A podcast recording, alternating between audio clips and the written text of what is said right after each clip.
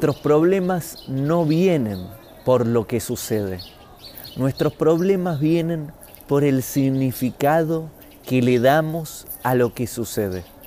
Esto quiere decir que si le cambiamos el significado que le damos a lo que sucede, cambian los problemas, cambia lo que sucede. Es una cuestión de mente cómo observas la realidad.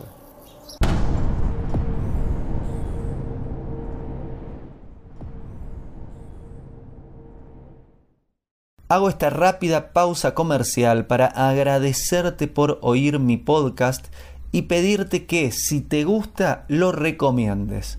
Si te gustaría adquirir alguno de mis libros, podés encontrarlos en su formato físico y digital en Amazon y en su formato audio en Audible.